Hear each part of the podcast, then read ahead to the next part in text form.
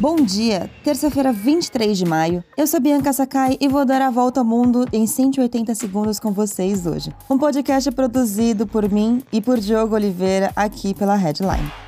Começamos com notícias do Sudão, país no leste da África que sofre com um conflito entre generais que já dura mais de um mês. O cessar-fogo assinado entre o exército e os paramilitares entrou em vigor na noite de ontem, mas agora pela manhã os combates continuam. Os enfrentamentos se concentram principalmente no nordeste de Khartoum, capital do país, e em Darfur, no oeste. A verdade é que desde o início do conflito, várias tréguas foram assinadas, mas não foram respeitadas. Em Khartoum, 5 milhões de pessoas continuam trancadas nas suas casas sem água ou eletricidade. Grupos humanitários pedem a criação de corredores para levar mantimentos, alimentos e combustíveis.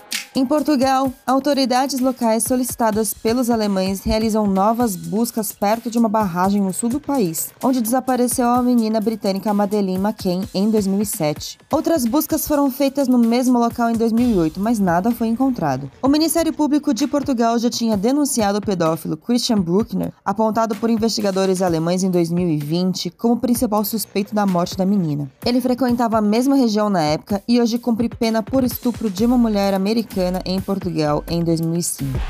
Passamos agora lá para a Rússia, onde o governo diz que sabotadores ucranianos entraram no território, na região de Belgorod, sudoeste do país. Um grupo antiterrorista foi deslocado para a região, de onde foi organizada a retirada da população.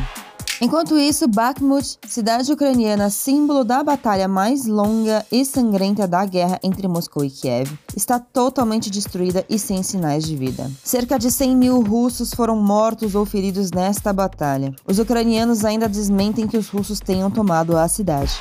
Ontem a gente falava da reunião entre o presidente americano Joe Biden e o líder da Câmara dos Deputados, o republicano Kevin McCarthy, para evitar o não pagamento da dívida dos Estados Unidos. Pois bem, a reunião foi produtiva, mas nada de acordo. E o prazo está apertado, já que faltam oito dias para evitar essa moratória.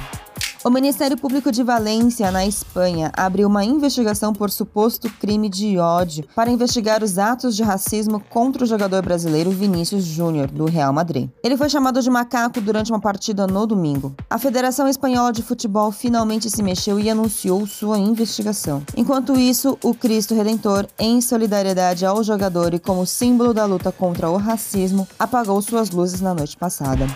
O TikTok prestou queixa contra o estado americano de Montana por ter banido o uso do aplicativo. A ByteDance, dona do aplicativo, aponta que a liberdade de expressão não foi respeitada. As autoridades americanas dizem que o aplicativo, usado por 150 milhões nos Estados Unidos, permite à China espionar os seus usuários.